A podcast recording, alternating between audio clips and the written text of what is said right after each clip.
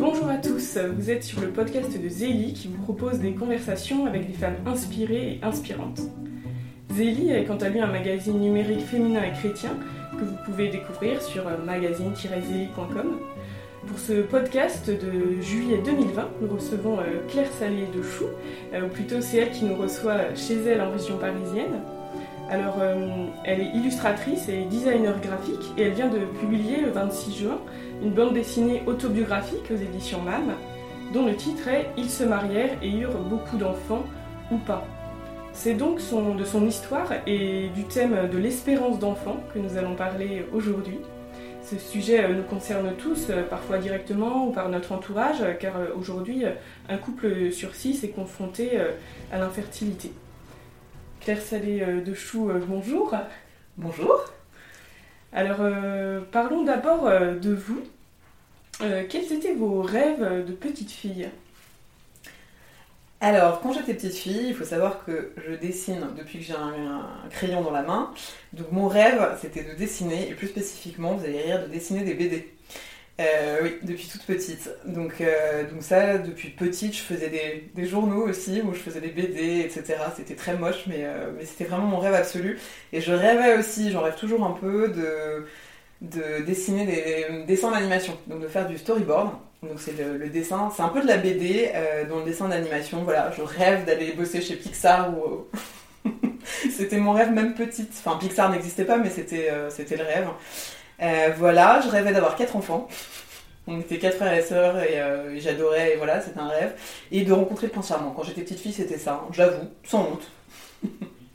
Alors, euh, vous êtes chrétienne, comment est-ce que vous avez rencontré le Christ? Alors ça c'est facile parce que j'ai été élevée dans la foi, mes deux parents sont, sont catholiques pratiquants, donc depuis toute petite j'ai été biberonnée ah, Jésus, Marie, tout ça. Sauf que la rencontre, parce que tous, même quand on est élevé dans la foi, euh, il y a un moment où on rencontre le Christ. Il n'y a pas eu de truc euh, incroyable, de révélation. Euh, ça s'est fait vraiment petit à petit. Et puis un jour, en disant le je crois en Dieu, se dire qu'en fait, c'est soit seul, et c'est pas parce que les parents nous demandent. Et voilà. Donc c'est venu vraiment assez facilement. Rien rien d'extraordinaire ni de notable en fait pour ma part. Alors, dans votre BD, ils se marièrent et eurent beaucoup d'enfants ou pas. Vous racontez comment euh, votre mari Cédric euh, et vous avez été euh, confrontés à l'hypofertilité. Vous vous êtes mariés en mai 2012.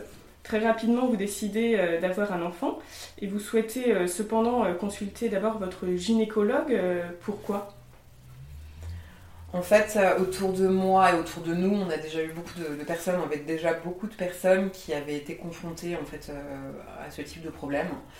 Euh, et du coup, je voulais juste ne pas attendre deux ans euh, et puis m'apercevoir qu'il y avait quelque chose d'assez facile, je sais pas, peu importe, mais euh, quelque chose qu'on aurait pu régler assez rapidement. Du coup, je me suis dit, allons voir une gynéco. Et puis aussi, ce qu'il fallait savoir, c'est qu'à l'époque, depuis, depuis l'adolescence, en fait, dès que j'avais mes règles, j'avais extrêmement mal.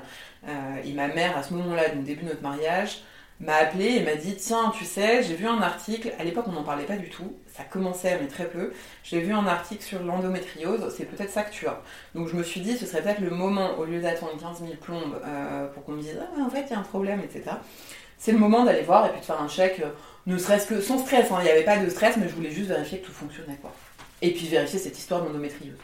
Alors, euh, il y a un dessin euh, particulièrement parlant de votre livre euh, où on voit votre mari et vous qui commencent à, marcher sur des paliers dans, je cite, le marécage de l'hypofertilité. Donc, on voit des inscriptions premier médecin, échographie, prise de sang, deuxième médecin, médicaments, examen, douleur, échec, pleurs.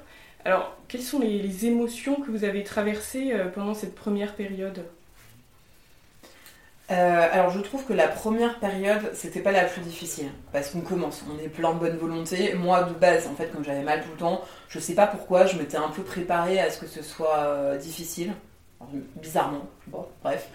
Euh, du coup, en fait, on est motivé, on se dit bon bah super. En plus, j'avais plein de petits soucis de santé annexes, donc je m'étais dit bon bah voilà, comme ça on va régler tous les problèmes et puis ça va bien se passer. j'ai fait ce dessin parce que en fait, on rentre vraiment dans un marécage, sauf qu'au début on s'en rend pas forcément compte. C'est-à-dire qu'en fait, c'est avec le temps où on fait des examens tous les mois, où ça devient redondant, où ça devient fatigant, où ça devient vraiment le, bourbier. Euh, au début, en fait, c'était pas les sentiments, c'était pas Je me disais plus vraiment, on va faire quelque chose pour, pour nous aider et ça va être rapide et ça va aller. Donc les premiers temps, c'était plutôt, c'était plutôt positif, c'est-à-dire qu'on va se soigner et tout va aller bien. Alors un jour, pendant les, mêmes 24 heures, trois personnes vous parlent de la naprotechnologie, une aide médicale à la procréation naturelle qui vient des États-Unis et qui était, à l'époque récemment arrivée en France. Euh, racontez-nous comment vous avez commencé à être accompagné euh, grâce à la naprotechnologie et les différentes étapes euh, que vous avez vécues. Alors suite en fait à ces appels, je me suis dit que ça valait vraiment, que c'était un signe et que ça valait vraiment le coup de se renseigner. Et en fait une de ses amies était déjà suivie en appro et m'a donné le numéro de téléphone de Laura dont je parle dans, le, la BD qui était instructrice je me suis dit, je vais appeler pour prendre avoir des informations. C'est souvent ce que je recommande aux gens parce que j'ai écrit dessus, mais je ne suis pas une spécialiste, loin de là. Je raconte vraiment mon vécu et, euh, à l'époque en plus. Donc, euh, donc voilà. Donc ce que j'ai fait, c'est que j'ai appelé Laura qui m'a du coup renseigné sur tout ce qu'il fallait savoir, m'a expliqué le fonctionnement en disant, bah, en fait, vous voyez une, instructrice pendant trois mois, donc trois fois. À l'époque, c'était ça, si je dis pas de bêtises. Ensuite, vous verrez un médecin formé à la protechnologie. À l'époque, il n'y avait pas de médecin à Paris. Je crois qu'il y en a toujours pas, je ne suis pas sûre. Euh, du coup, on avait choisi donc de voir un médecin à Nantes. Donc ce qu'on a fait, c'est qu'on a vu Laura. Il y a donc le fameux tableau NAPRO à remplir. C'est donc le... Il y a d'autres choses à côté aussi pour le syndrome prémenstruel. En fait, il y a un tableau avec euh, où on note tous, ces, tous les mots qu'on pourrait avoir, peu importe. Mais voilà, le médecin sait faire le tri si vous avez mal au dos, si vous avez mal à la tête, mal au ventre, enfin peu importe. Donc tous les jours, on note un peu tout. Et puis étude des glaires, évidemment. Euh, et du coup, une fois le tableau rempli euh, pendant sur trois cycles, euh, Laura, donc l'instructrice, note des choses. Elle, elle est formée, donc voilà, je ne pourrais pas vous dire donc, des indications pour le médecin. Ensuite, on est allé voir le médecin. Le médecin, lui, fort de ses, de ses observations, peut déjà noter des choses fait faire des examens. Donc il y a eu euh, plusieurs examens de, de, fait. Et ensuite, on fait les examens, on fait les prises de sang, etc. Et au fur et à mesure, donc le médecin vous donne, bah voilà, vous manquez de progestérone, il faut prendre de la progestérone. Il y a de l'endométriose, il faudrait aller voir un chirurgien pour potentiellement, faire une IRM, voir où ça en est et potentiellement se faire opérer. Euh, parce qu'on sait, ça je le rappelle pour ceux qui ne savent pas, c'est que l'endométriose, en fait, euh, les médecins ne savent pas, mais en gros, il y a un lien avec l'hypofertilité. Donc souvent, en fait, euh, c'est bénéfique de se faire opérer. Voilà. Et du coup, en fait, ça a été un peu un... Nous, on, a mis un an à avoir notre fille, mais du coup, ça a été un peu un balai euh, de euh, suivi instructrice, suivi médecin, etc.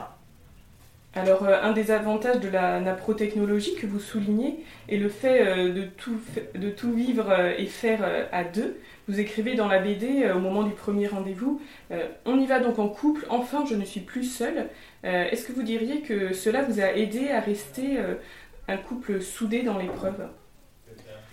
Alors oui, vraiment, je pense que euh, c'est hyper important parce que malheureusement, quand il n'y a pas de souci au niveau de l'homme médecine générale, c'est la femme qui est traitée. Et c'est souvent le cas même quand il y a des soucis au niveau de l'homme aussi. Euh, et du coup, en fait, la plupart du temps, euh, dans la médecine générale, en fait, on prend pas, on prend pas le couple. En fait, euh, du coup, la femme a un problème, on gère la femme et bah, le mari vient pas. Il n'y a pas de, il a pas de prise de conscience. enfin voilà, j'ai trouvé que c'était vraiment assez important et assez intéressant. Et du coup, ça implique vraiment le mari qui est tenu quand même. je sais qu'il y a des couples bah, qui peuvent pas, mais voilà, mais c'est quand même vraiment mieux de pouvoir y aller en couple et du coup, euh, du coup ça c'est vraiment important. Et, puis en plus, ils insistent vraiment là-dessus. Du coup, je pense que peut-être que les hommes se sentent un peu plus. Euh, voilà, comprennent peut-être un peu mieux aussi euh, ce qui se passe pour nous. et du coup, en termes, de, en termes de couple, effectivement, c'est beaucoup plus important parce que ça évite certaines aigreurs en mode moi je, fais tout et toi tu t'en fiches et il n'y a que moi qui m'occupe de ça, alors qu'un bébé, effectivement, ça se fait à deux. La naprotechnologie euh, affiche un taux de 35% de réussite et qui peut aller euh, jusqu'à 80% euh, dans les fausses couches, les cas de fausses couches répétées.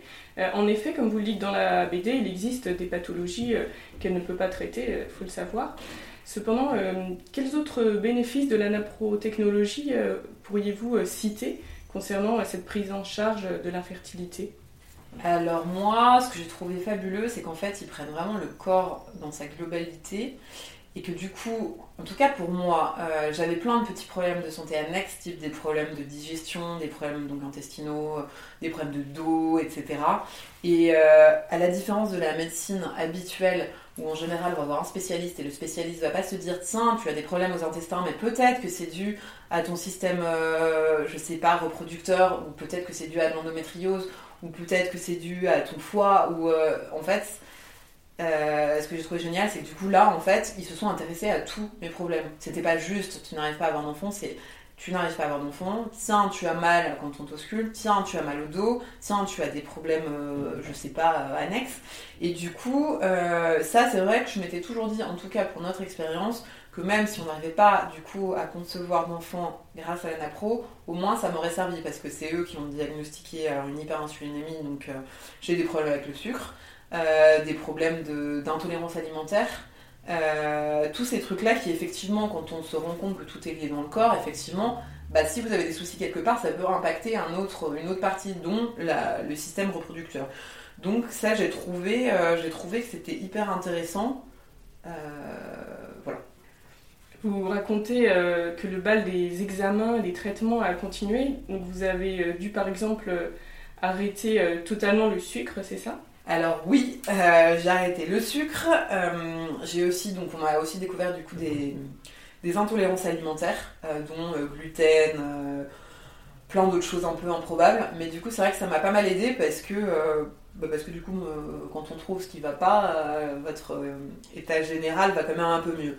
Et le sucre, oui, on s'est aperçu. De toute façon, je pense qu'on sait que le sucre qu'on mange, c'est pas le sucre des fruits. Euh, qui est bon pour nous, je pense. C'est vraiment le sucre industriel qui se trouve partout dans toute la nourriture, euh, est extrêmement mauvais pour le corps. Ça, euh, j'apprends rien à personne, tout le monde est au courant. Mais du coup, manger sans sucre, c'est pas juste ne pas manger sucré, donc c'est très compliqué. Il y avait un tableau justement des, aliments plus ou moins riches en, glycémie. enfin, indice glycémique, parce qu'il y a des aliments qui sont pas forcément riches en sucre, mais qui font que le corps réagit en fait à des pics de glycémie. C'est très compliqué. Et, euh, et du coup, ça, c'était très intéressant. Et effectivement, moi, ça m'a bien aidé. Et après l'anapro, j'ai été voir un autre médecin qui est parti, qui a continué en fait sur cette voie. Donc euh, effectivement, euh, je trouve que pour certaines pathologies à côté, ça aide aussi beaucoup. Le médecin Napro vous a diagnostiqué une endométriose. Est-ce que vous pouvez nous expliquer ce qu'est cette maladie chronique qui touche une femme sur dix? Alors, l'endométriose, ce qui est chouette, c'est qu'aujourd'hui on en parle beaucoup plus, et ça c'est vachement bien. À mon époque, on n'en parlait pas du tout. Donc euh, voilà.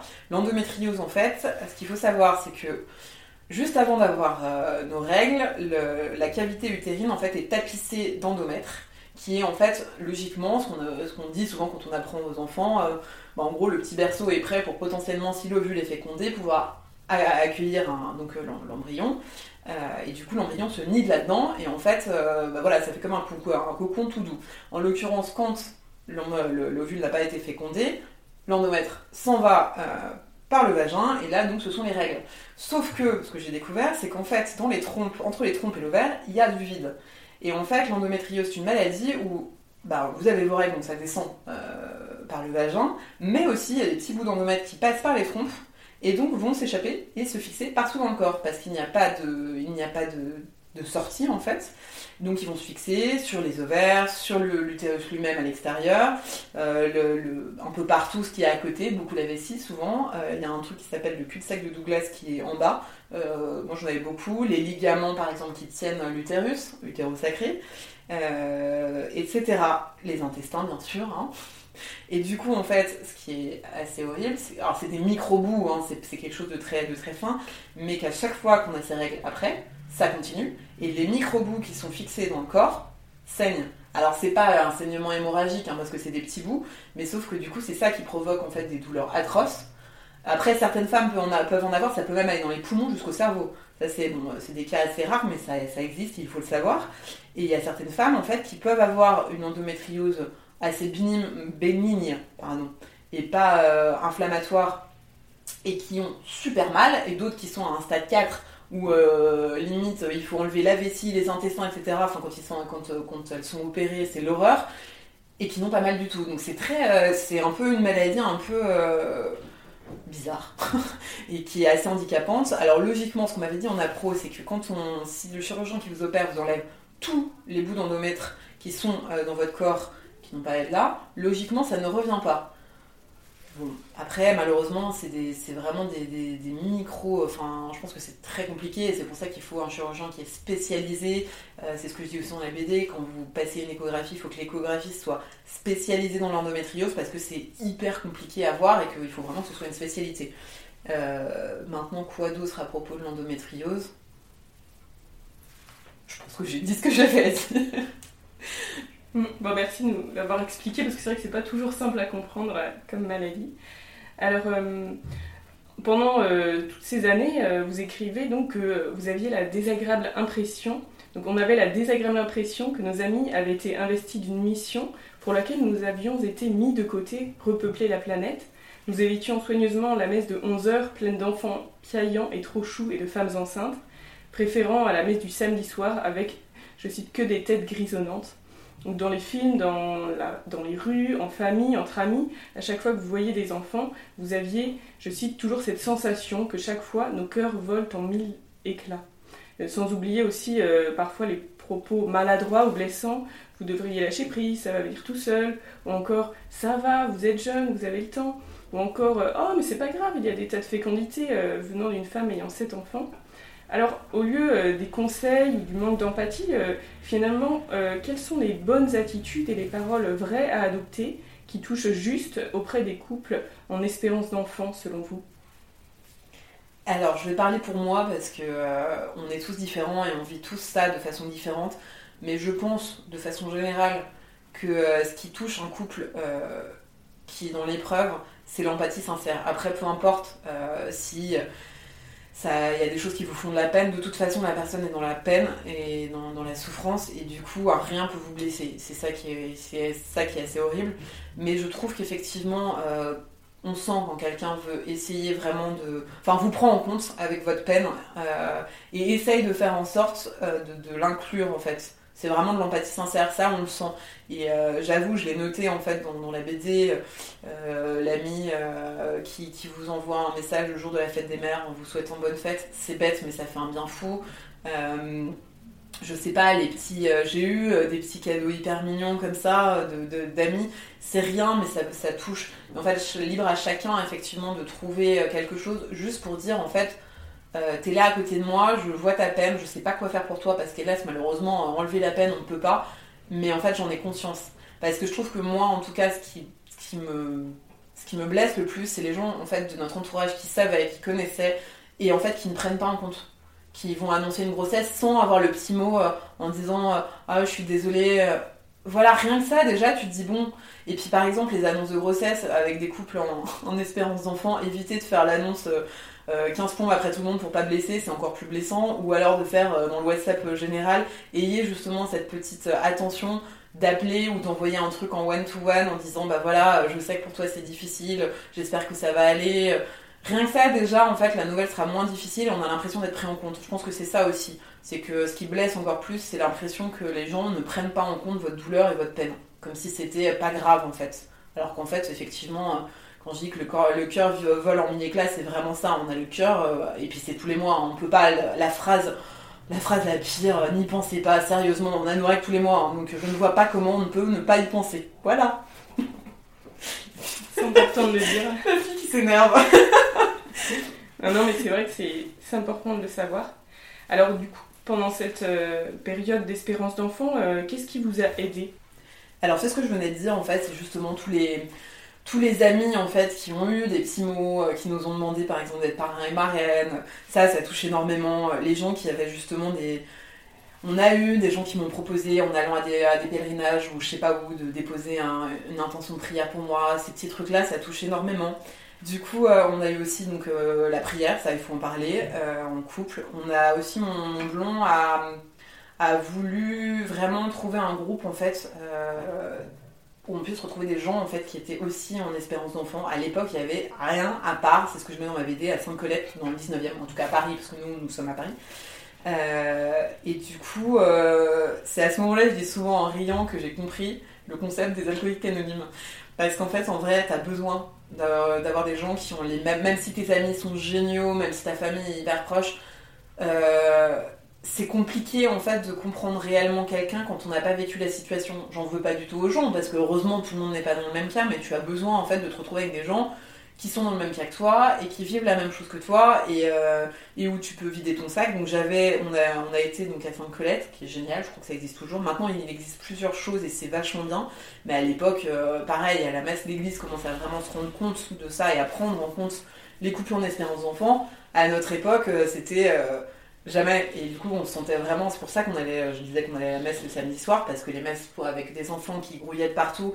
Et puis euh, à chaque fois, on priait pour les mamans, euh, pour les familles. Alors qu'en fait, euh, nous, on était une petite famille de deux. On s'est toujours dit. Un couple, c'est une famille. Donc voilà. Hein. autre chose, bah, c'est que avant cette BD-là, j'avais dessiné en fait une note de blog. J'avais un blog à l'époque, Claire S2C. et du coup, j'avais fait une petite note de blog sous forme de BD où je racontais justement euh, bah, le, parcours en fait, et un petit peu, un petit peu, euh, c'était la BD en vraiment très très édulcoré. Et je l'avais posté parce que moi, c'était un de mes moyens pour, c'était vraiment une catharsis. Euh, ce qui est drôle, c'est que quand je l'ai dessiné, moi ça m'a fait du bien. J'avais pas forcément besoin de le poster. Je m'étais dit, ah, c'est peut-être un peu intrusif, il y a peut-être des gens qui vont se sentir un peu gênés que je déballe ma vie, etc. Et puis c'est mon mari qui m'a dit, c'est Cédric qui m'a dit, euh, bah vas-y poste-le si t'as raison. Et en fait, il y a eu un retour incroyable. À l'époque, euh, j'avais très peu de gens qui me suivaient. Euh, je n'ai pas des foules aujourd'hui, mais vraiment, je débutais, donc voilà. Et il y a eu un retour, mais de fou. Il y avait plein de gens qui nous envoyaient des messages. Enfin, vraiment, quand je mets qu'on s'était pris une avalanche d'amour sur la, sur la tronche, c'était vraiment ça. C'était incroyable de, de, gentillesse, des gens qui ont partagé leurs témoignages. Enfin, ça, c'était vrai, c'était fou. Et ça nous a fait un bien fou tous les deux aussi. Et du coup, le fait d'en parler comme ça aussi, du coup, on a annoncé la couleur, les gens étaient au courant. Euh, voilà, pas de tabou avec nous, vous pouvez nous en parler. Euh, on galère, euh, et ça fait du bien en fait de pas garder ça, le vilain petit secret. Après, c'est nous, hein. il y a des gens clairement qui n'ont pas envie d'en parler, c'est une question de caractère. voilà. Et sinon, ce qui nous a fait du bien aussi, c'est de prendre vraiment du temps pour nous deux. Euh, des moments, effectivement, bah, on n'oublie pas, mais des moments où on fait autre chose, de voyager. On adore voyager.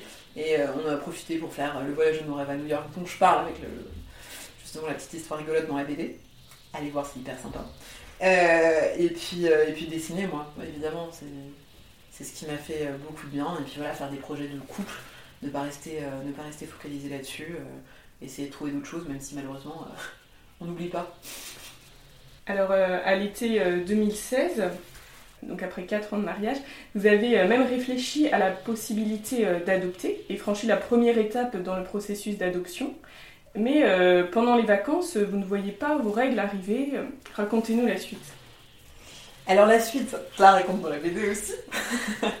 la suite, c'est qu'effectivement, au moment de partir en vacances, il y a un protocole NAPRO en fait au cas où on tombe enceinte.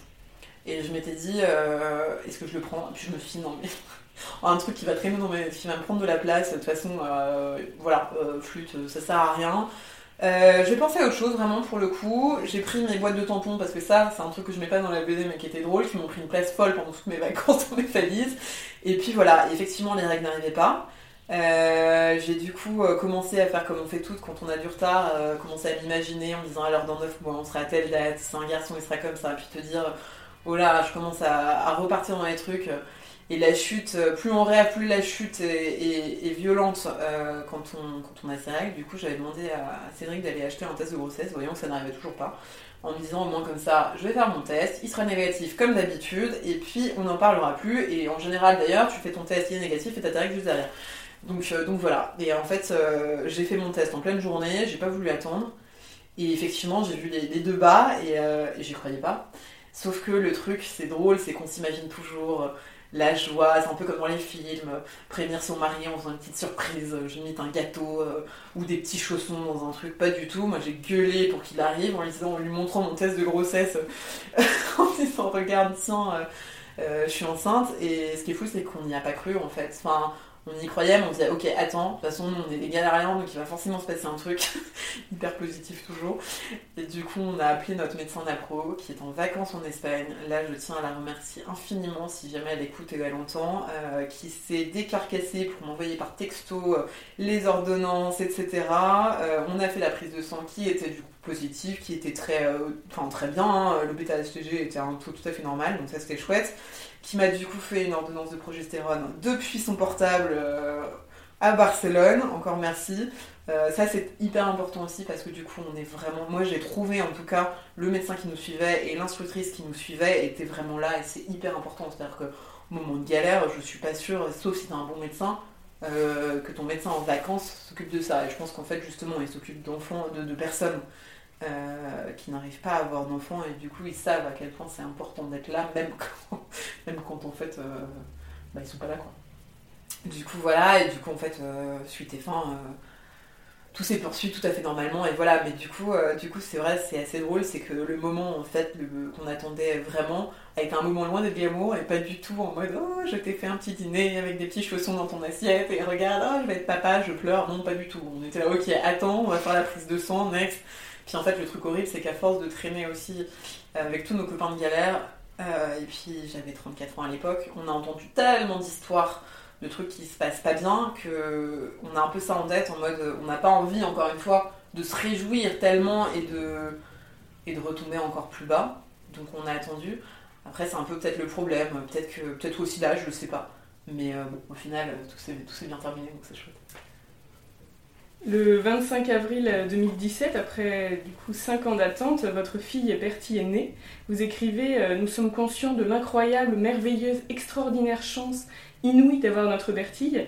Et vous déclarez également Depuis, je pense toujours à ceux qui sont euh, dans notre cas d'avant, ceux qui espèrent y souffrent en silence. Et euh, vous recevez des témoignages de personnes qui vous suivent sur votre blog et sur les réseaux sociaux. Euh, à ceux qui lisent votre BD et qui pourraient se dire que eux, ils n'ont toujours pas d'enfants, euh, qu'est-ce que vous souhaitez leur dire? Alors déjà, j'aimerais leur dire que j'espère de tout cœur ne pas les blesser, parce que c'était un des freins cette bande dessinée. Je me disais, euh, oui, je veux apporter un message d'espoir, mais aussi moi je sais que ça m'est arrivé d'entendre des couples parler quand j'étais dans le parcours en espérance d'enfant, qui avaient réussi en fait à avoir un enfant, mais pareil, après tout un, tout un, parcours de galère et d'être en colère. Alors, c'était pas du tout rationnel. Je savais dans ma tête que c'était pas de leur faute et que tant mieux, mais j'étais en colère en mode mais t'as un enfant, tu viens me parler, mais de, de quoi tu parles? Et d'être vraiment en colère contre eux. Donc j'espère vraiment que les couples, euh, si jamais il y en a qui sont un peu en colère parce que, enfin voilà, euh, je vais leur dire que je, comprends, que je suis de tout cœur avec eux. Et surtout, je vais leur dire, en fait, je peux pas, ce que je dis dans ma BD, je peux pas vous dire, c'est sûr, vous allez avoir un enfant, j'en sais rien, je suis, je suis pas Dieu, je peux pas deviner.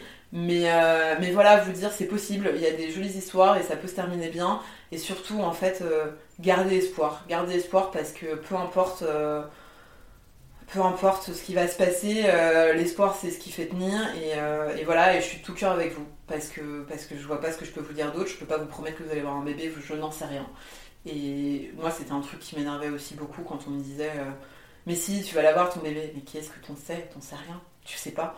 Donc voilà, j'espère juste, je peux juste vous dire que tous nos amis de galère de l'époque, euh, aujourd'hui, on tous un bébé dans les bras, alors arrivé de façon complètement différente pour chacun, que ce soit des, enfants adoptés. Alors pareil, je tiens à dire aussi, l'adoption, c'est pas quelque chose qui convient à tous les couples en espérance d'enfants. Donc arrêtez d'imaginer qu'en fait un couple qui n'arrive pas à avoir d'enfants, au pire il y a l'adoption. Non, c'est pas au pire. Euh, l'adoption, c'est un enfant qui a été abandonné, c'est une démarche qui est très personnelle, qui n'est pas faite pour tous les couples. Et donc non, en fait, un couple qui n'arrive pas à avoir d'enfants et qui n'adopte pas, c'est possible aussi parce que c'est pas une solution, euh, c'est pas la solution, tiens, il y a un problème et voilà. Euh, j'ai l'impression de faire la morale, ne vous sentez pas agressé. Euh, voilà, mais sinon voilà, je voulais dire à tout le monde que je suis vraiment tout cœur avec vous. J'espère que j'énerve et blesse personne parce que c'est vraiment pas le but. Le but c'est vraiment de dire à tout le monde bah que c'est pas parce que j'ai eu Bertie que je voilà, je vous ai oublié, on n'oublie pas en fait. Et et en fait, ce qui est génial aussi, c'est que même quand c'est compliqué avec, euh, avec ma fille, euh, bah, je me rends compte de l'incroyable chance inouïe qu'on a eue. Et, euh, et c'est beau aussi ça. Voilà. Aujourd'hui, votre fille a eu 3 ans et cela fait quelque temps que votre mari et vous aimeriez avoir un deuxième enfant, mais celui-ci ne s'est pas encore annoncé. On parle peu des couples qui souffrent d'infertilité secondaire, c'est-à-dire que bien qu'ayant eu un ou plusieurs enfants, ne voient pas leur désir d'enfant se concrétiser. Qu'est-ce qu'on ressent dans cette situation? Alors, pour ma part, euh, ce qui est plutôt facile, c'est qu'on a galéré pour faire Bertie. Donc clairement, personne ne vient nous voir en nous disant Alors, quand est-ce que vous faites le deuxième? Il y en a eu quelques-uns quand Bertie avait un an, mais très peu. Alors que malheureusement, euh, ce que je trouve, ce que je vois, c'est que les couples, euh, c'est pas notre cas du coup, mais les couples qui ont eu un enfant facilement, qui n'ont pas eu de problème, et qui n'arrivent pas à avoir le deuxième ou le troisième ou peu importe, euh, ce qui est hyper dur, c'est que les gens n'ont aucune empathie vis-à-vis de ces couples. C'est-à-dire, euh, les personnes qui n'ont pas du tout d'enfants, je trouve qu'il y a quand même une certaine empathie. C'est que les gens se disent, la plupart des gens, de façon générale, ont quand même de l'empathie en mode les pauvres, ils n'ont pas d'enfants. de façon générale, je trouve que les gens qui ont un enfant deux, ou enfin peu importe, qui en espèrent un autre, bah, les gens n'ont aucune empathie.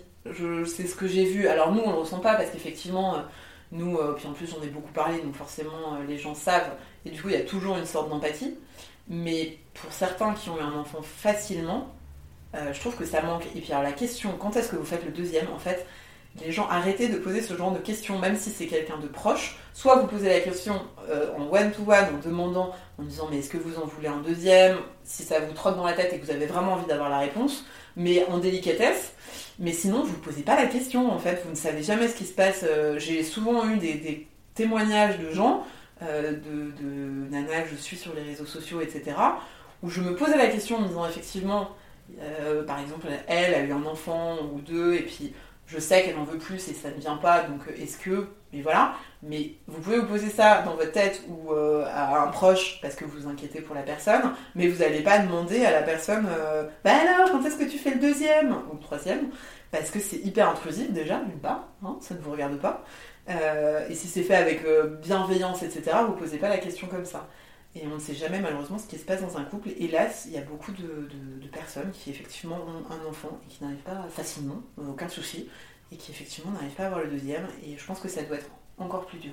C'est-à-dire que nous, clairement, c'est dur, mais en fait, on est habitué. Donc déjà, j'ai vraiment le côté, je sais qu'en fait, c'est compliqué pour nous. eux, ça doit être beaucoup plus compliqué dans le sens où bah, pourquoi ça ne marche pas comme la première fois? Il n'y a pas eu de souci la première fois, ça dû être super dur.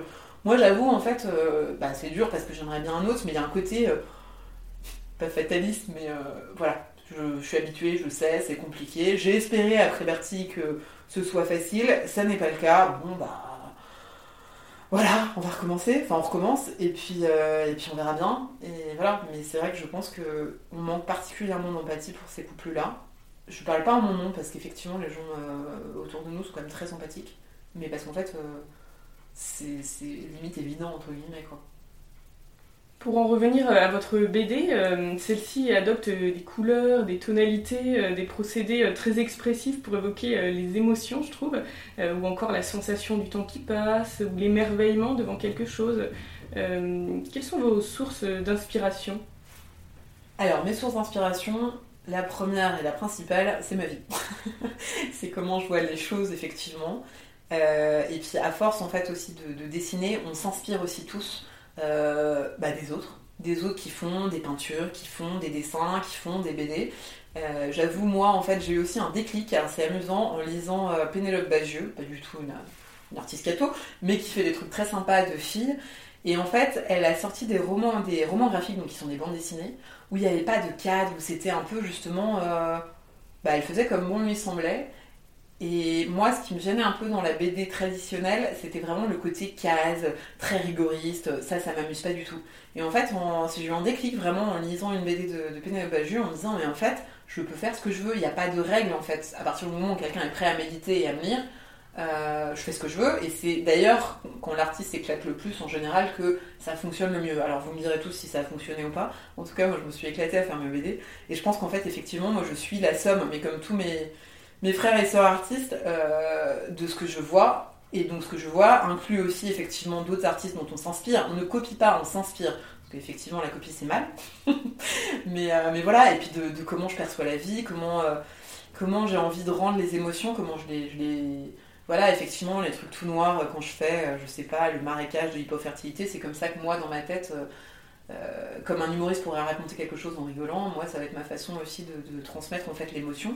Mais je pense aussi vraiment qu'il y a, des influences en fait de, choses qu'on aime. C'est-à-dire qu'un artiste, quand il aime un dessin ou une autre peinture, quelque part, en fait, on s'inspire tous. Mais c'est comme dans la mode, par exemple. on va, on n'est pas tous, honnêtement, on est tous, on s'inspire tous de tout le monde. C'est-à-dire qu'en fait, vous allez voir passer une fille que vous allez trouver très jolie et bien habillée avec une jupe longue, vous direz Ah, tiens, j'ai envie d'essayer une jupe longue. Et bah, c'est le même concept en fait dans l'art. C'est-à-dire que c'est pas copier, mais c'est s'inspirer et on est la somme de, on est la somme de plein d'inspirations en fait, je pense. Dont notre propre vie.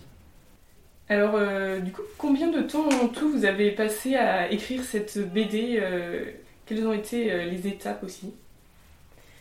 Alors, une bonne année, en tout. alors, pas H24 hein, dessus, mais en gros, ça a pris une bonne année. La première chose à faire, c'est voilà, déjà que le projet mûrisse. Euh, parce qu'effectivement, quand j'ai fait ma note de blog, suite à ça, j'ai eu plein plein de gens qui m'ont dit Ah, est-ce qu'il y a une BD, etc. Je me suis dit effectivement, je pourrais faire une BD. À l'époque, j'avais contacté des éditeurs, tout le monde m'a envoyé bouler. Euh, c'est pas grave, j'ai un peu enterré le truc. C'est vrai que mon projet c'était plus que le projet bébé, et puis voilà, j'avais pas envie en fait de commencer à dessiner une BD sans avoir un éditeur derrière. J'avais pas envie de. Voilà, c'était un peu le but.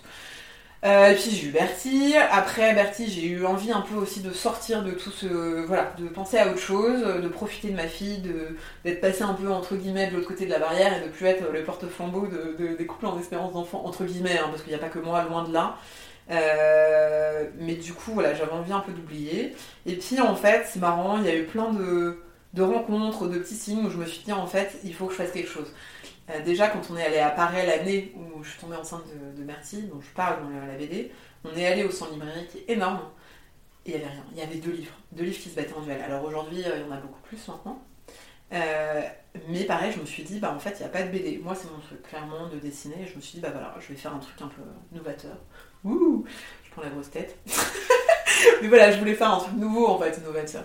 Non, mais je voulais voilà euh, faire ça. Ensuite, du coup, ça a mûri. Je me suis dit, allez go, je me lance. C'est vraiment ça que j'ai envie de faire. Mais ça prend du temps. Hein, c'est pas euh, voilà. Ce que j'ai fait, c'est que du coup, j'ai dessiné les deux premières pages. Et euh, pour pouvoir avoir un peu dire voilà, je voudrais faire un truc dans ce style-là. Est-ce que ça vous parle Est-ce que vous voudriez méditer? J'avais envie d'être édité par les éditions MAM parce que c'est une belle maison d'édition et que voilà, c'était quelque chose aussi, euh, je cherchais pas à comprendre, j'avais envie que ce soit eux. Donc je les ai contactés, euh, après plusieurs allers-retours en fait du coup, on est tombé d'accord, c'est ok, ils voulaient bien méditer. Donc en fait après comment ça se passe? Donc on rencontre l'éditeur, on parle un peu du projet, on dit ok, moi à côté de ça, du coup euh, ils étaient ok avec le style, parce que ça c'est important aussi. je voulais effectivement faire quelque chose de très libre et ils étaient d'accord avec ça, donc c'était parfait. Ce, que j'ai fait ensuite, c'est un chemin de fer. Un chemin de fer, en fait, c'est euh, vous avez dû tous voir euh, euh, Tintin et l'alpha, l'alphar ou un truc comme ça. En fait, c'est vraiment des dessins. C'est la planche qui est faite avec des dessins à l'arrache, avec tous les textes. Mais un peu grosso modo, voilà, dans tel cas, il y aura ça, mais histoire de. Après, c'est retravaillé, mais comme ça, en fait, on file tout le, toute la BD, et puis comme ça, l'éditeur peut voir si ça fonctionne ou pas. Après, du coup, il y a des ajustements. Donc, en fait, il y a des parties qui sont un peu longues. Par exemple, je sais pas, j'étais partie hyper, euh, hyper en détail dans mon voyage aux États-Unis. C'est pas forcément ce qui était important. C'était important pour moi d'en parler parce que ça a été un moment important. Donc, j'ai vraiment tenu à garder. Mais c'est vrai que j'avais mis plein de pages où du coup c'était des trucs, euh, ça faisait un peu journal, c'était pas, c'était pas le but de la BD. Donc ça on a un peu enlevé. Euh, des dessins par exemple où euh, bah, la, directrice artistique aussi m'a dit bah tu vois là c'était pas assez marquant, faut peut-être plus insister. des petits détails et voilà. Donc ensuite je passe, il y a le passage au propre, donc je dessine vraiment au propre chaque planche. Ensuite on a re à nouveau, j'ai envoyé toutes les planches au propre donc c'était en septembre dernier.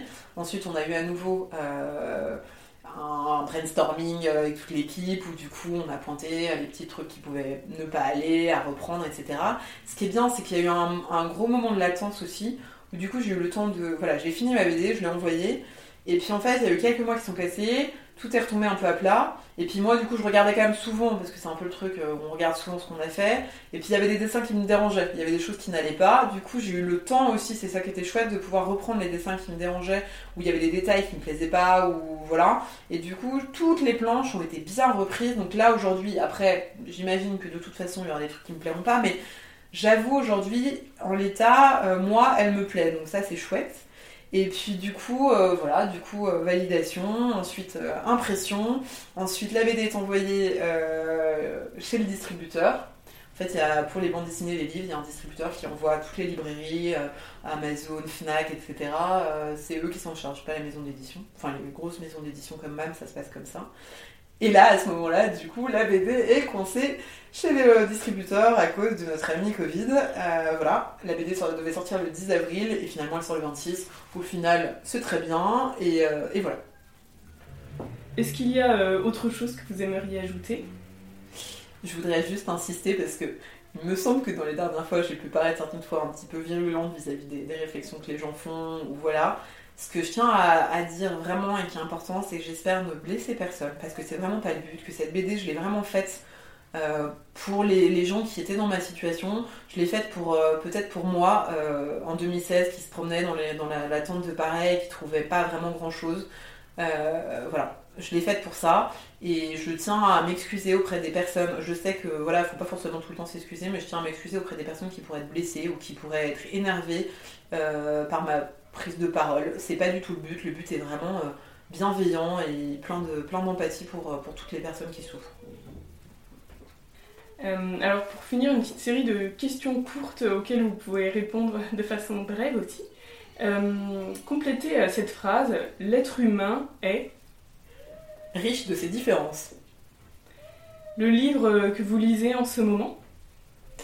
Alors c'est Maman part au couvent de Stéphanie Combe aux éditions Casar.